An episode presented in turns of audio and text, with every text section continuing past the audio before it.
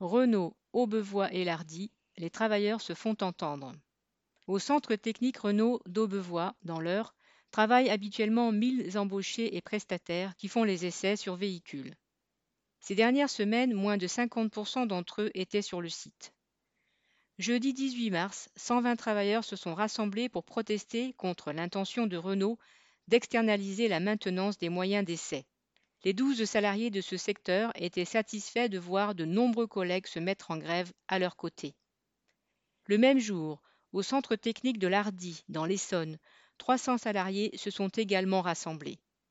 En tout, une trentaine de travailleurs de ces deux sites, ainsi que du technocentre de Guyancourt dans les Yvelines et de l'usine du Mans, risquent en effet de se voir externalisés de Renault, avec les menaces sur les salaires, les conditions de travail, voire l'emploi que cela implique.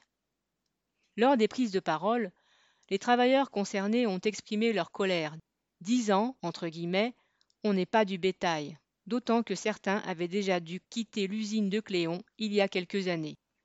Avant même cette externalisation, les travailleurs concernés exprimaient déjà leurs craintes pour leurs emplois au centre d'essai d'Aubevoie et de Lardy.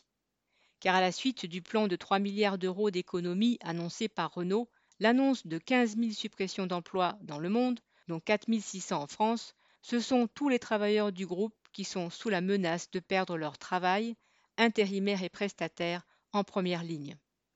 Ces rassemblements montrent que la crainte est largement partagée, mais aussi que, face aux attaques de la direction, les travailleurs commencent à relever la tête. Correspondant Hello.